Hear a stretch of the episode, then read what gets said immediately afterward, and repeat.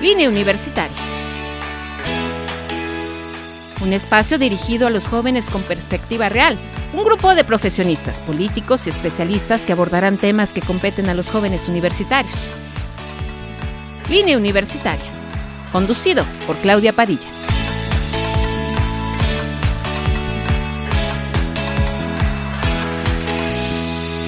Hola, ya estamos aquí en línea universitaria solamente para ti. Estamos en Radio Tecnológico en el 89.9 FM. Y por supuesto, por supuesto, tenemos, como siempre, a grandes invitados. Claro que les agradezco a todos ustedes que se queden con nosotros esta hora, esta hora de transmisión y que sigamos aquí con los temas más, más contundentes y más al pendiente. Fíjense que mm, está con nosotros la doctora Paulina Calderillo, que es genetista y, fíjate que ahorita nos tienes que explicar, eh, bienvenida, primero que nada. Muchas pero ahorita nos tienes que, que, explicar qué, es ser genetista, qué crees que no, no, no lo escuchamos como muy seguido, ¿no? Pero bienvenida a tu casa. Muchas gracias, Clau. Es un placer para mí estar aquí con ustedes porque actualmente te comento que estoy haciendo toda una campaña de difusión eh, lo más masiva posible y me encanta que ustedes sean, sean parte de esto. Me he dado cuenta efectivamente, como ya lo comentaste y lo sabes, eh, la gente no sabe qué es lo que hacemos los médicos genetistas, la importancia, o sea, primero partir de que no saben que existimos. Sí, claro. por supuesto que no saben qué hacemos y cuál es el impacto. Entonces, sí, eh, justamente un médico genetista, pues primero hace medicina general, o sea, es un médico como cualquier otro, porque muchas veces nos catalogan como personal de laboratorio. No, somos, somos médicos y luego hacemos una especialidad. Yo la hice eh, en la UNAM, está avalada por la UNAM, en el Instituto Nacional de Ciencias Médicas y Nutrición, y Nutrición Salvador Subirán. Y eh, allí obtuve mi título de especialista como de genética médica. Entonces, ¿qué hacemos los, los genetistas? Nosotros nos encargamos de diagnosticar enfermedades que están, que su causa está en el ADN, en el material genético. ¿Y cómo lo identificamos? Hay varias causas o motivos que llevan a esto. Uno de ellos, el más frecuentemente que se puede pensar o sospechar, son los antecedentes familiares. Una misma enfermedad que se está presentando en varios familiares eh, es de sospechar que sea genético. Después, dos o más pérdidas eh, gestacionales, abortos, ¿no? Es, otra causa.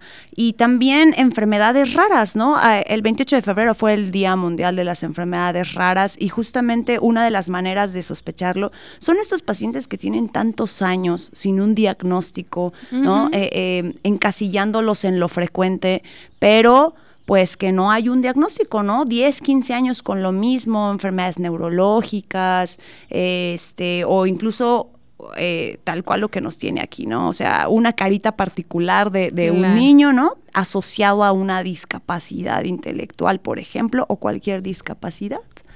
Eh, doctora, dime, eh, o a lo mejor te digo que no, no conocemos como mucho, pero a lo mejor esto que decimos enfermedades raras, ¿no? ¿Qué es una enfermedad rara?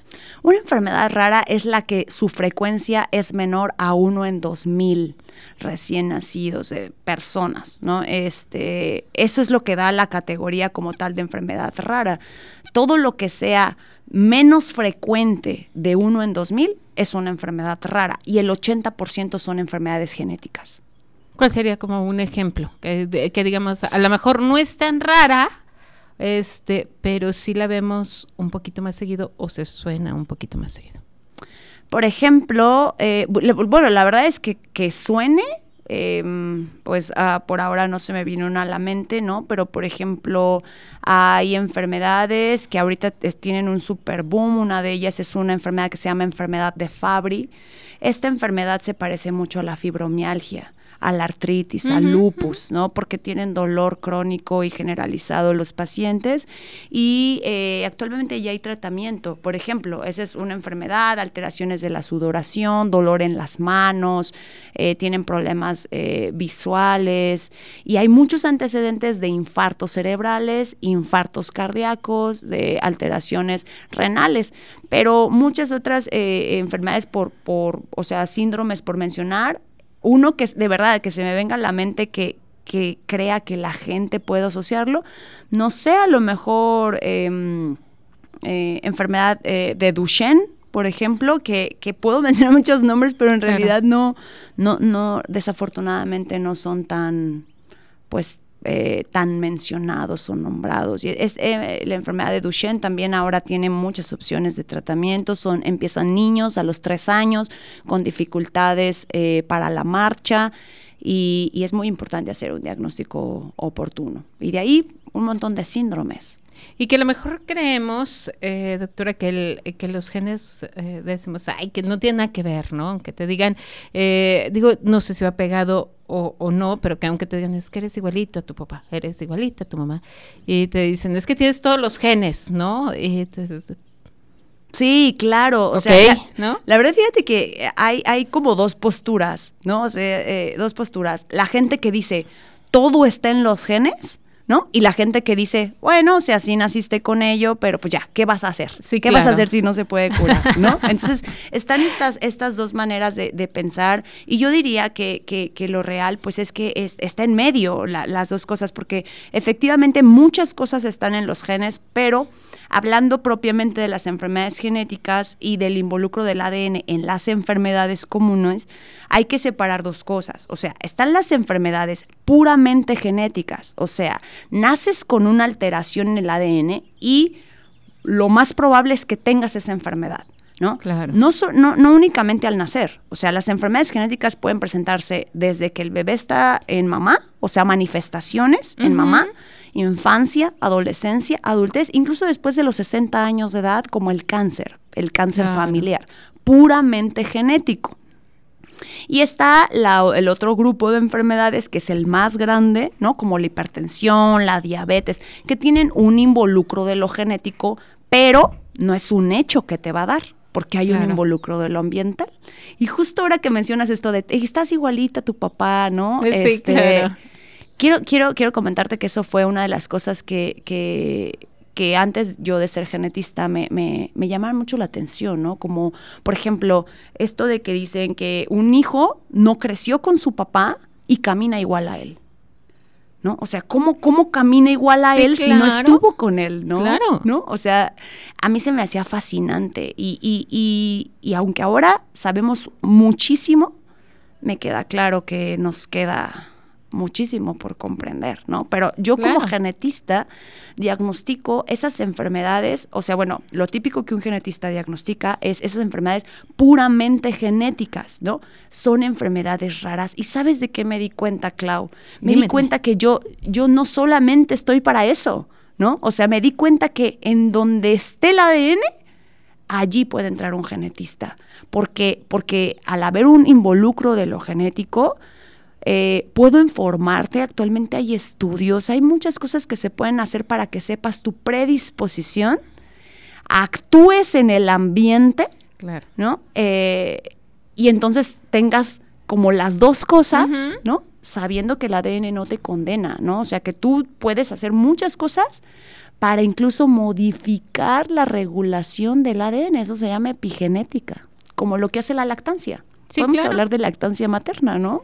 Claro. Eh, la lactancia materna ya está súper comprobado que eh, puede modificar el prendido y apagado de los genes para eh, disminuir la predisposición a diabetes en la edad adulta de ese bebé, ¿no? Por ejemplo, eso se llama epigenética. Y entonces, eso mismo pasa con tu estilo de vida, ¿no? Cómo modificas esa predisposición a la obesidad o a la diabetes incluso, claro. ¿no? Entonces, ahora me di cuenta de que, que sí, mi pasión y, y- y para lo que me formé es para diagnosticar a las enfermedades puramente genéticas, pero que efectivamente el ADN está en casi todo. ¿Cuándo? A ver, ¿cuándo Claudia se tiene que acercar con un médico genetista? ¿En qué momento? No, bueno, nada más yo, pero sí todas las personas que nos están escuchando. ¿En qué momento? ¿En qué momento yo digo, "Oh, es que necesito a un, a un genetista? Claro, cuando tengas antecedentes familiares, que veas que se está repitiendo algo, ¿no? Eh, eh, alguna enfermedad y digas, ¿cuál es el riesgo que tengo yo o que tienen mis hijos de tener esta enfermedad, cualquiera que sea, Clau, cualquiera, ese porcentaje, ese riesgo y qué hacer, eso te lo dice el genetista. Otro, ¿te quieres embarazar? Y quieres saber tus riesgos basados en la edad, por ejemplo, ¿no? O en tus antecedentes, o en yo me quiero embarazar y quiero tener un embarazo tranquilo, qué opciones hay de estudios, tengas o no tengas antecedentes familiares, sin quitar el foco en que obviamente el, seguimiento va por un ginecólogo, pero es potentísima la enfermedad que te puede dar un genetista en relación a riesgos en tu embarazo. ¿Sale? Esa es la otra, lo que había comentado en un inicio, que son lo de los abortos, dos o más abortos, eh, pérdida de un niño, o sea, la muerte infantil en un menor, una muerte inexplicable en un menor de cinco años, hay que ir con el genetista. Y, la gente normalmente piensa, y, con todo respeto, no, bueno, pero si ya falleció, ¿no? ¿Para qué voy a ir? Ah, bueno, pues seguramente esa mujer, esa, ese hombre, tiene más hijos y te imaginas el miedo que pueden sentir de, tengo otro hijo que tiene tres años y este falleció a los cuatro. Claro, claro. Sí, sí, claro. O sea, eh, es, es este eh, da mucha tranquilidad eh, eh, conocer la información y ahora nuevos estudios que hay para todo esto. Y adicionalmente a ello, algún familiar con discapacidad intelectual, tener un hijo con autismo, tener un hijo con malformaciones, el riesgo de que tenga otro hijo con lo mismo o incluso hablemos de, esta parte, ¿no? De, de, la discapacidad intelectual, del autismo. muchas veces, pues es oye, ¿por qué tiene discapacidad tu hijo? ¿No? Pues no sé, o sea, pues no, no me lo dicen, yo solamente lo trato y está bien, pero muchas veces yo les digo que las enfermedades genéticas son como, como, es como armar un rompecabezas. ¿No? Y entonces una pieza del rompecabezas es la discapacidad de cualquier tipo, hablemos intelectual, pero vas al genetista y nosotros como con lupa los revisamos, ¿no? Y es, ¿sabes qué? Es que aparte de, la discapacidad, tiene talla baja, ¿no? O aparte de esto, estos rasgos no me parecen que sean de papá ni de mamá. Mm. O, eh, ¿cómo es que nació también con una malformación cardíaca? ¿no? O sea, como que es demasiada coincidencia, llámale mala suerte, pues no, se levanta la sospecha de que en realidad es una sola entidad que está provocando esas piezas del rompecabezas que al unirlas forman un nombre. ¿no? Este, y de allí viene, viene el explicar, bueno, ok, ya lo sé, y entonces entiendo que a lo mejor me explicas qué onda con mi familia, pero ¿qué más? ¿No? Bueno, yo creo que tener un diagnóstico es fundamental y es esencial para responder lo que viene después, ¿no? ¿Qué le va a pasar? ¿Cuánto va a vivir? ¿Va a poder ir a una escuela regular? ¿No? O sea, todas esas preguntas que, que por lo menos las mamás y también obviamente los papás tenemos en la cabeza, ¿qué más le va a pasar? Ah, como tiene este síndrome, mira, puede tener problemas de la tiroides, puede tener problemas del riñón. Entonces, se instala un seguimiento personalizado, no bateando ni buscando, pues no sabes qué, Sí, claro, claro, claro. Y entonces se da el, seguimiento este, personalizado con, con, con, toda la información que los padres requieren, incluso para el misma, la misma aceptación, ¿no? Y, y la proyección de, hacia dónde va, ¿no? Y, y, es que generalmente, doctora, eh, decimos, eh, tiene algún tipo de discapacidad, el pequeño o la pequeña, y es, eh, es la culpa de tu mamá, ¿no? Porque, o es la culpa de tu papá porque tomaba mucho, ¿no? O sea, entonces generalmente eh, enfocamos o damos, ¿no? Una situación de, no, es que la mamá fue porque este, en algún momento se cayó, ¿no? Y, y por eso los niños tienen ese tipo de, de problemática y la verdad es que qué bueno que nos estás metiendo como en este, como en este tema, porque es bien importante y es bien interesante saberlo, ¿no? Cuando te digo que cuando es genetista.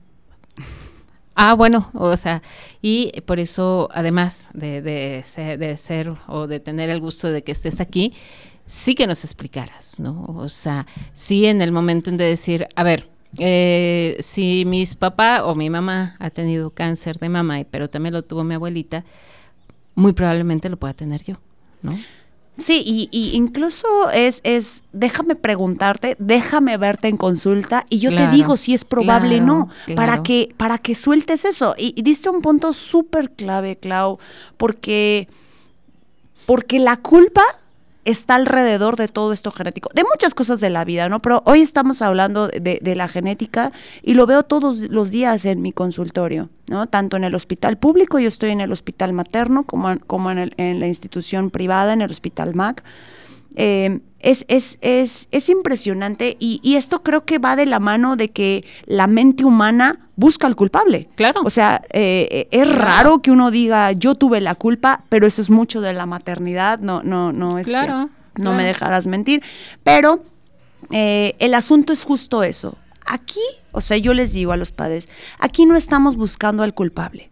Aquí estamos buscando un diagnóstico y es verdad que incluso el personal médico, el personal de salud, ha sido parte de eso, ¿no? Porque, porque incluso podremos hablar de violencia, Clau, porque es, es esta parte de, eh, de seguro eh, consumiste drogas, ¿verdad? Sí, claro, este, Y es que, no, yo ya sé que fue porque eh, el, el, este, el, el papá era alcohólico no, o sea, sí, sí hay síndromes relacionados a alcohólicos fetales, se llama síndrome alcohólico fetal, sí hay malformaciones y, alteraciones asociadas a, la, al consumo excesivo de, de, de, medicamentos, de adicciones, ajá, sí, sí los existen, pero siempre los ponemos como un diagnóstico diferencial, o sea, eh, primero se tiene que descartar que no sea otra cosa. Y esto al final da mucha tranquilidad a la gente, ¿sabes? O sea, eh, porque, porque no es así. O sea, yo, yo sí.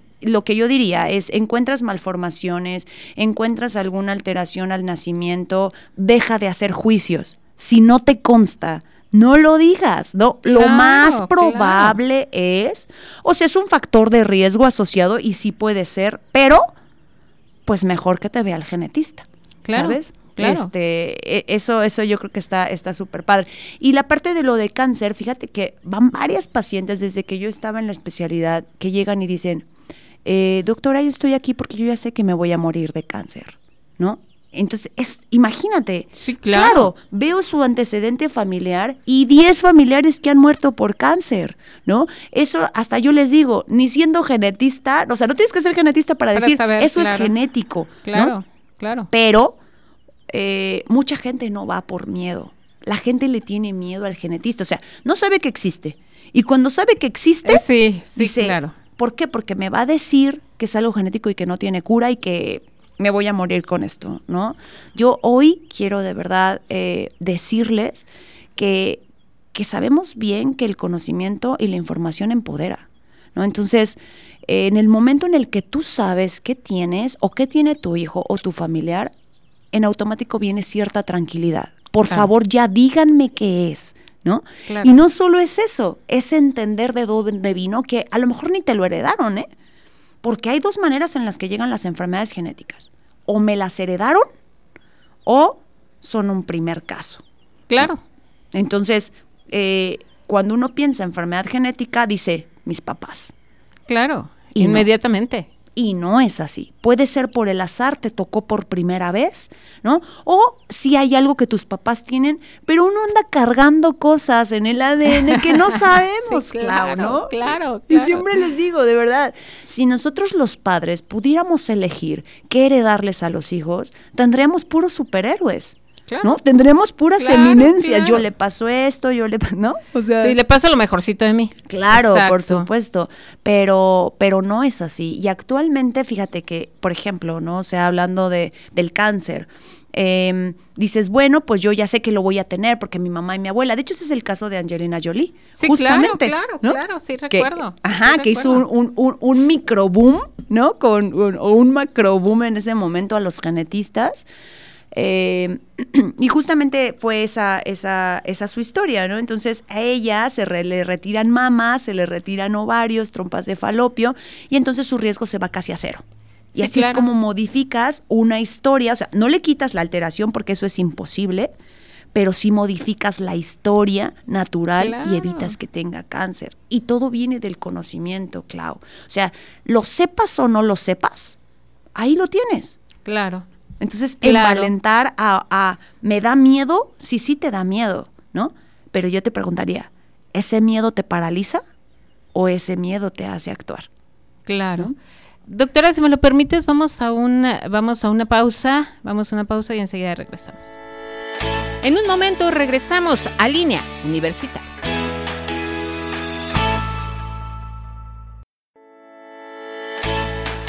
Ya estamos de regreso en línea universitaria.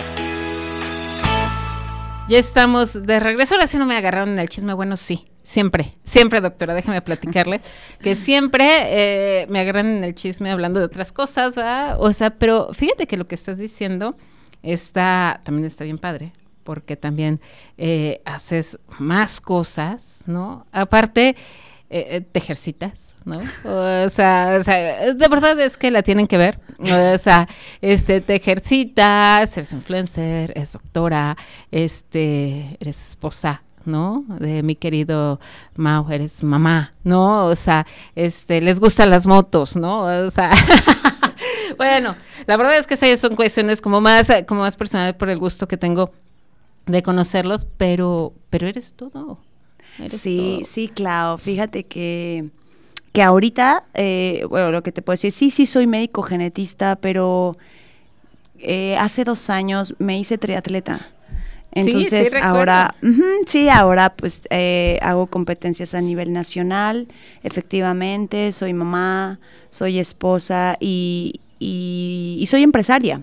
Justamente estoy en una Eso asociación. también es bien, bien importante. Sí, este, soy empresaria y, y, y viene esta parte de redes, ¿no? La parte de ser influencer. Es, es todo un reto, es todo un reto y, y- y es, es un equipo, o sea, es un equipo porque efectivamente es, es mi familia, eh, mi esposo, eh, Mau, está al lado de mí para poder hacer todo esto, ¿no? Y, Claro. y, y todo al final, fíjate que yo pensé que eran cosas que no tenían nada que ver. O sea, eh, dije, bueno, soy genetista, me encanta el deporte, me fascina. Y hace, eh, entro a la Asociación de 10.000 Mujeres por México. este, Excelente. La y- sube, la sube la semana pasada. Ah, pues entro, soy parte de la asociación Capítulo Celaya y allí se dan cuenta que yo puedo hablar de hábitos saludables, ¿no? Entonces, yo no me había dado cuenta, Clau, o sea, me encanta, me fascina, los practico y entonces de allí eh, empiezo a, a activar mujeres para que para que empiecen a tener este, pues para que cambien su cambien su vida, ¿no? Como como la cambié yo. Y de todo eso, ¿sabes en qué cayó? En que tuve como creí en mí. Claro. Me di cuenta de, de que yo tengo una misión y a mí me encanta comunicar y mi misión es comunicar mi expertise, comunicar lo que sé y, y entonces ahora mi misión es llegar cada vez a más personas Claro. con la genética, con los hábitos para mejorar su calidad de vida. ¿no? Y eso justamente fue lo que me hizo acreedora a un título doctor honoris causa en octubre del año pasado. De allí todavía impacta más en mi reconocimiento y, me doy cuenta, pues, o sea, sabes, nos hace falta tanto a las mujeres con este síndrome del impostor. Me doy cuenta y, y me lanzo a redes. O sea, yo, yo nunca, no tenía ni cuenta de TikTok, ¿no? O sea, no tenía ni cuenta de redes, no sabía usarlo, no Sí, sabía. claro, claro. ¿No? Pero siempre hay alguien que sí bueno, sabe. ¿cómo te pueden seguir? Mi, estoy como Paulina Calderillo, arroba Paulina Calderillo, este, en Instagram, doctora Paulina Calderillo en TikTok y Paulina E. Calderillo Cabrera en Facebook. Este, estoy ahorita haciendo como mm, dando mucha información sobre hábitos saludables, enfermedades genéticas y ahora fíjate que ahora ya doy consultas incluso virtuales a nivel internacional de Latinoamérica. Me escribe gente de España. O sea, esto tiene dos meses, Clau. Y ahí es donde, donde yo les digo, TikTok no solo es para bailar, ¿no? O sea, en realidad es un medio masivo para encontrar pacientes, cierto. ¿no? Para impactar Ajá, a la ajá. gente. pues yo eh, emocionadísima. De hecho, te cuento que hoy tengo una colaboración con una fisioterapeuta que es chilena eh, por Instagram y ella me contactó a mí. Eh, yo no sé ni cómo hacer un dueto, ¿no? Ella me va a ir como guiando. Como diciendo, claro. O sea, y, y así es como, como uno aprende, ¿no? Y ahora, mira, estoy aquí contigo, yo, yo Para encantada. Mí es un gusto. Sí, en vías de, de, del día tan importante que se viene la próxima semana. Y que es bien importante, precisamente ya, ya, ya entramos en ese tema, down. O sea, que, que, que todavía nos quedan como eh, muchas aristas, muchas preguntas, muchas, decir, a ver, ¿por qué, no? Ahí era cuando estamos platicando y decimos, es que em, eh, la mamá tiene la culpa porque se iba y se divertía en las noches, ¿no? pero eso que tiene que ver, ¿no? O sea, pero es que el papá fue porque nunca se ha emborrachado, pero entonces una vez se emborrachó y entonces este seguramente ahí lo tuvieron, ¿no? Y este y, y por eso ¿qué, qué, qué has estudiado? ¿Qué, qué, qué tenemos que aprender, ¿no? También de, del Down, platícanos, doctora. Sí, Clau, fíjate que, síndrome de Down yo creo que todos lo ubicamos, ¿no? O sea, decía mi maestro eh, en, en, en, nutrición, Salvador Subirán, que síndrome de Down es un diagnóstico de camión. O sea, tú ves que se sube un niño con síndrome de Down y sabes que tiene síndrome de Down. Y sabes que, que he visto pacientes de tres años sin el diagnóstico.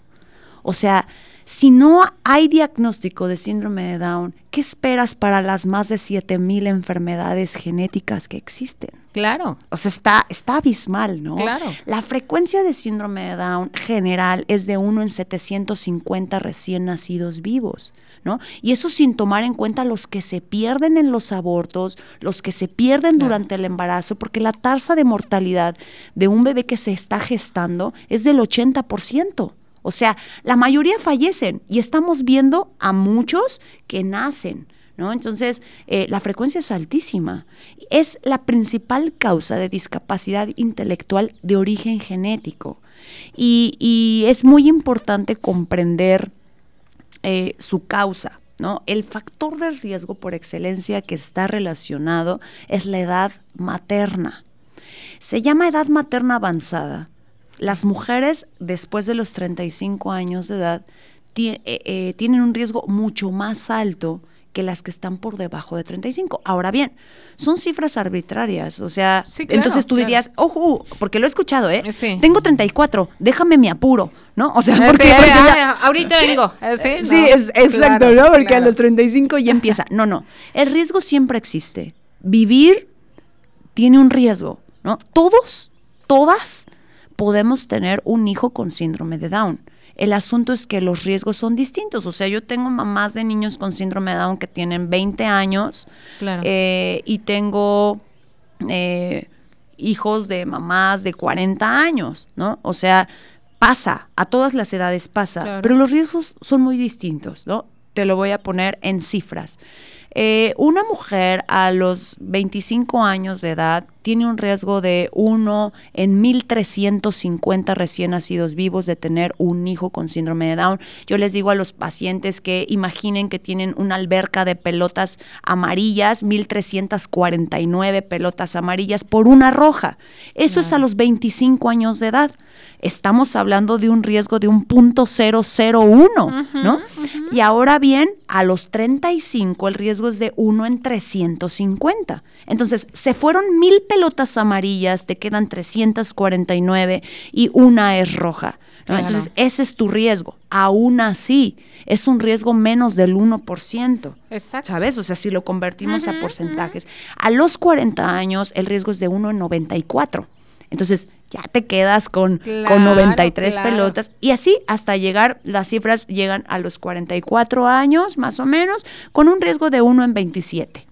Sigue siendo más probable que tengas un hijo que no tiene síndrome de Down, ¿sabes? Pero que comparas, ¿no? Un riesgo con el otro. Esto sirve para informar, para que tomes mejores decisiones, pero es, o, bueno, no mejores decisiones, decisiones informadas, porque ¿quién soy yo para decir qué es mejor y qué no es mejor? Claro. ¿Sabes? Ahora eh, la vida de nosotras las mujeres, todo, todo esto que está ocurriendo, nos está llevando a que nos embaracemos más grandes. Entonces, También lo creo.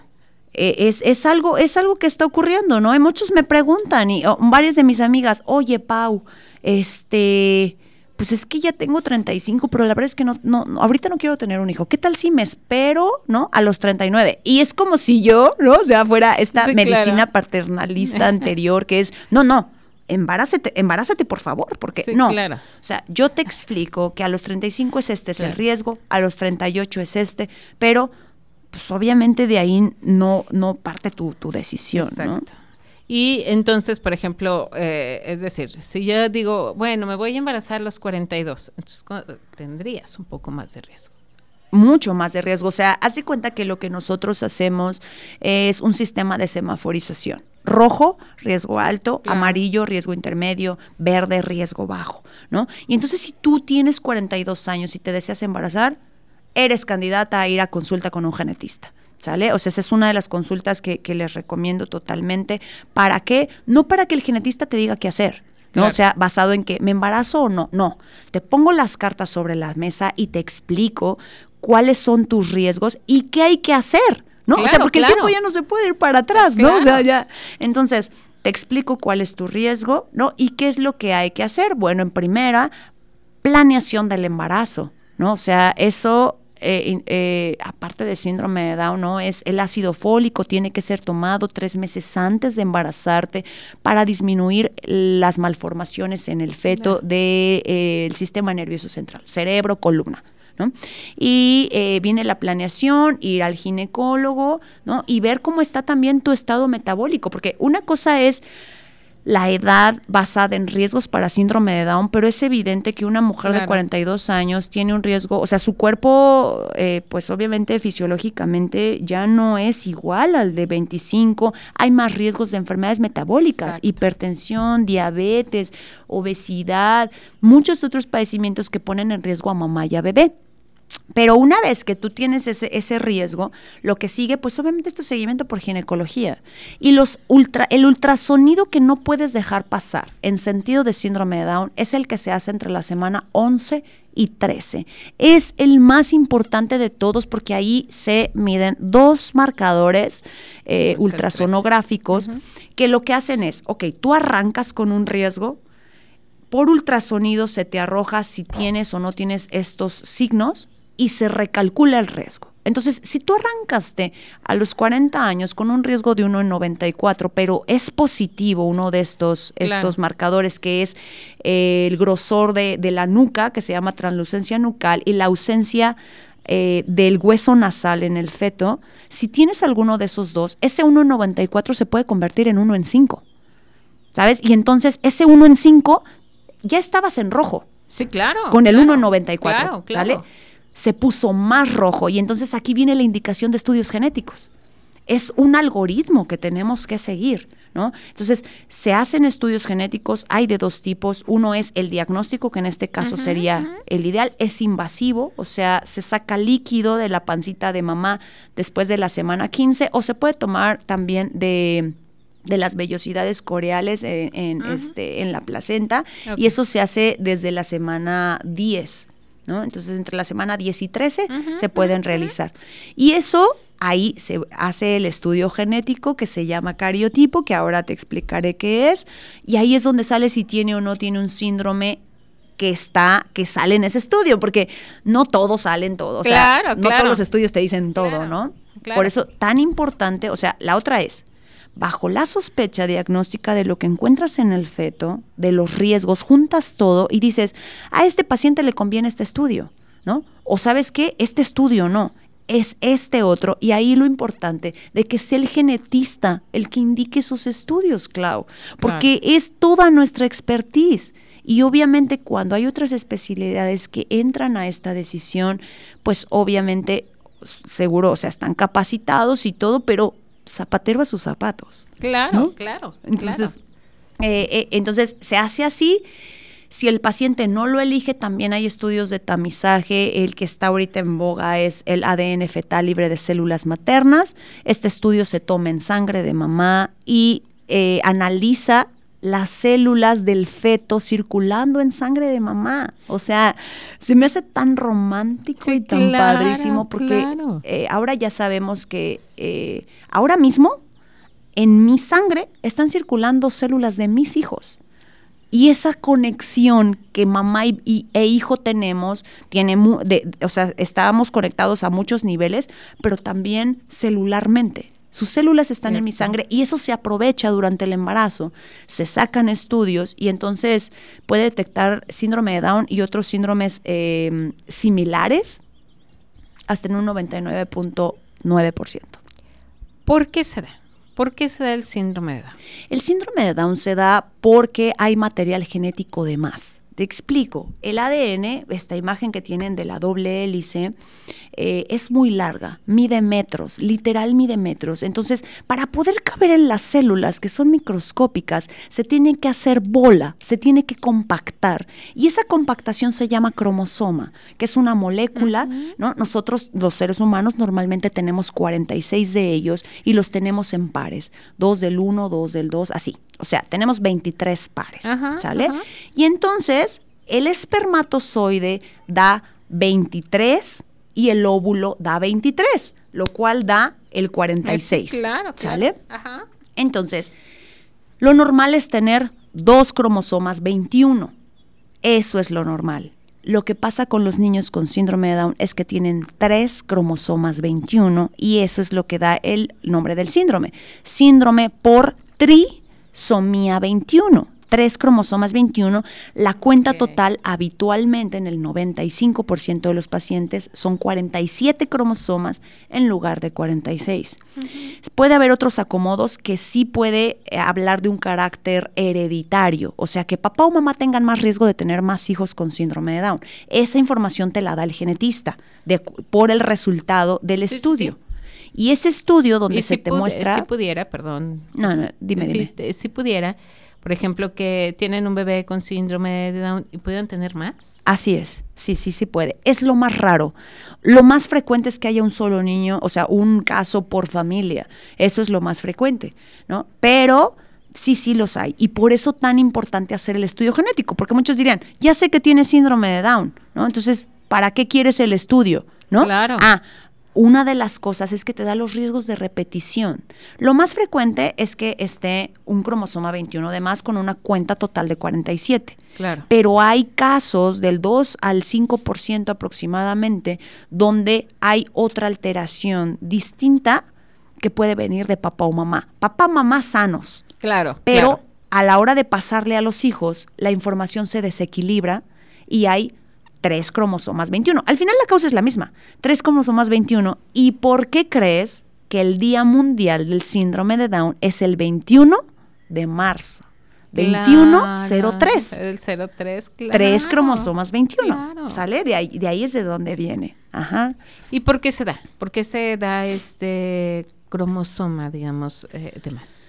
Hay, eh, eh, la causa es el desequilibrio en la información genética. La principal causa es que en el óvulo, eh, en el momento, el óvulo que se está, que está involucrado en la formación de ese niño, ese óvulo trae un cromosoma 21 de más porque no se separaron adecuadamente los cromosomas a la hora de formar ese óvulo. Y por eso está relacionada, eh, relacionada perdón, la edad materna avanzada, porque nosotras desde que somos fetos, niñas, adentro de mamá, nosotros ya traemos la reserva ovárica que vamos a ovular. En el momento del nacimiento perdemos un montón y nos quedamos como con 300. Esos 300 óvulos son los que vamos a ovular mes con mes a partir de la adolescencia, porque eso se detiene y se reactiva a la hora de que tenemos la primera menstruación. Entonces, la teoría es, justamente este envejecimiento de los óvulos, porque los que estamos, em, eh, los que se están este, expulsando eh, a los 40 años, tienen más tiempo allí que los de 20.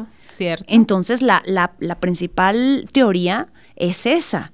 O sea, eh, estos óvulos que traen alteraciones que uno no sabe y es el que se ovula. O sea, traemos muchos óvulos, muchos son normales, algunos no, y cae la coincidencia de que se ha fecundado ese óvulo con alteraciones que por medios naturales es imposible que podamos saber cuál es la información del óvulo. E, esa es la principal causa. También hay alteraciones que pueden ocurrir. O sea, un óvulo y un espermatozoide normales se unen y después viene la alteración. Eso también ocurre en un 2 a un 3%, se llaman mosaico. Y lo que vemos es que ese, ese paciente no tiene, o sea, tiene 47 cromosomas, pero no en todas sus células. También tiene normales. Y entonces es esta característica de mosaico, o sea, como imágenes distintas de células distintas, pero pueden estar igualmente afectados que alguien que tiene todas sus células alteradas. Fíjate que es eh, bien, bien interesante porque, a pesar de que podemos hablar con, mamás, con, Down o con gente muy especializada, a lo mejor decimos, es que no nos quedaba claro, ¿no?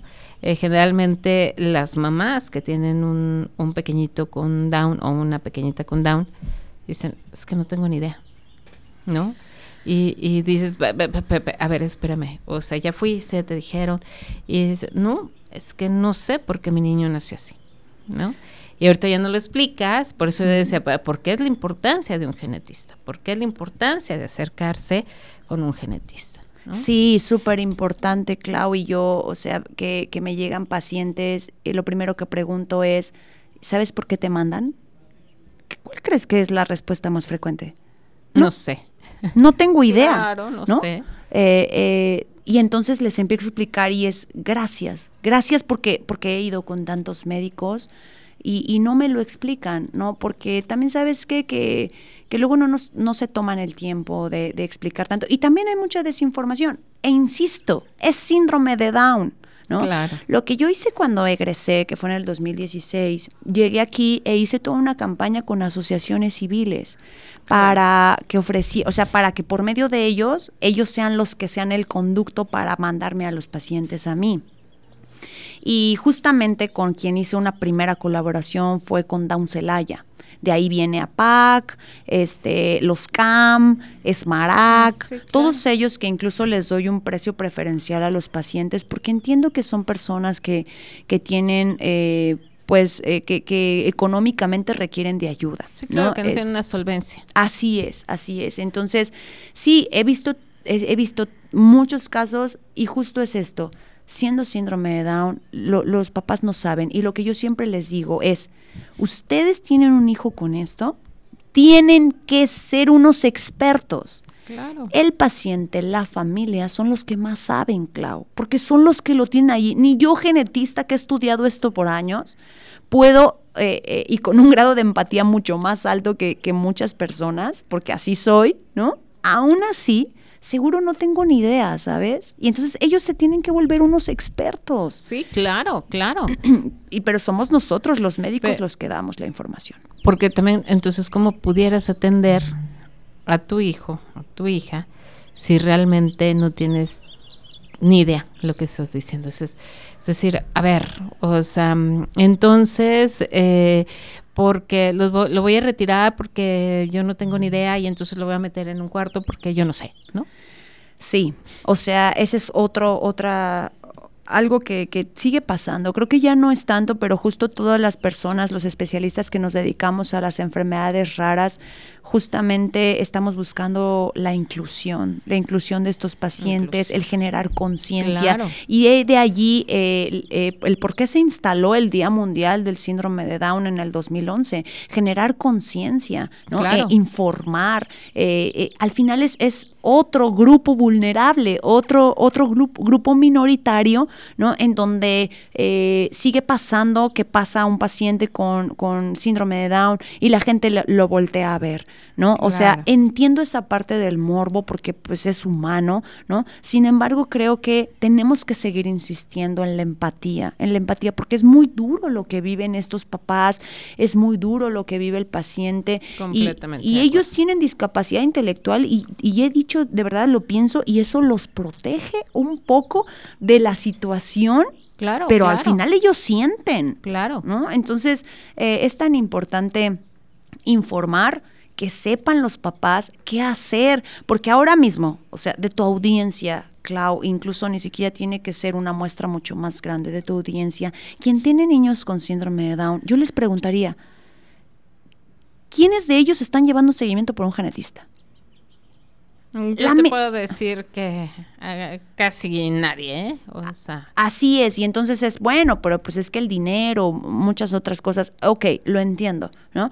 Pero eh, una persona que tiene una enfermedad genética no debería de ser dado de alta nunca de un genetista. Claro. Nunca. O sea, y es, no es que yo quiera ganar pacientes viéndolos una vez al mes, no es así. O sea, inicialmente, pues muy intensiva la consulta porque el genetista es un guía.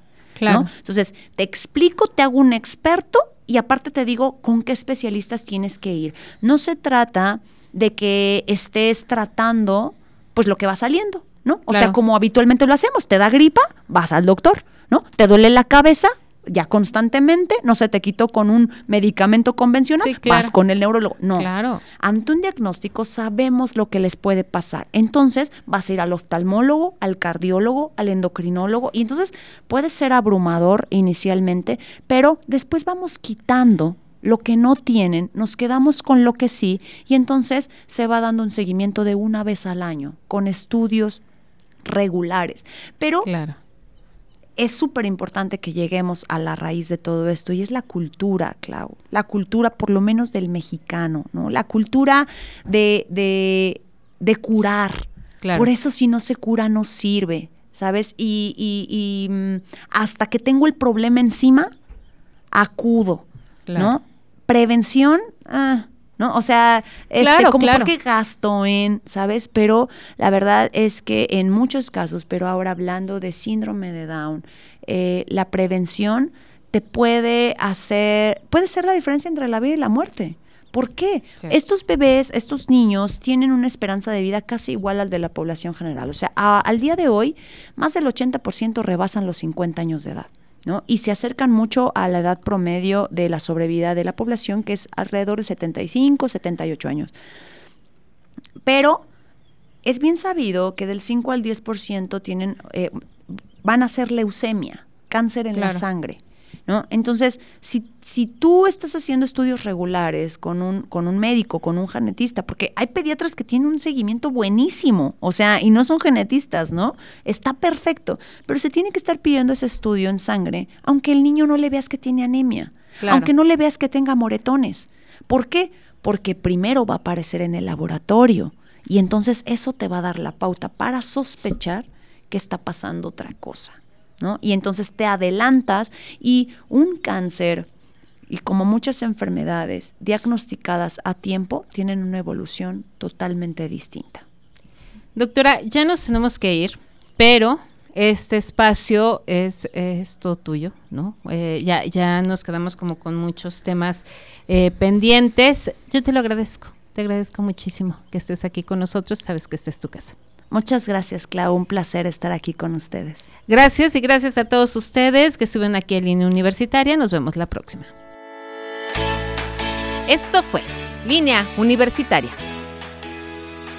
Acompáñanos en nuestro próximo episodio a través del 89.9 de frecuencia modulada, Radio Tecnológico de Celaya, el sonido educativo y cultural de la radio.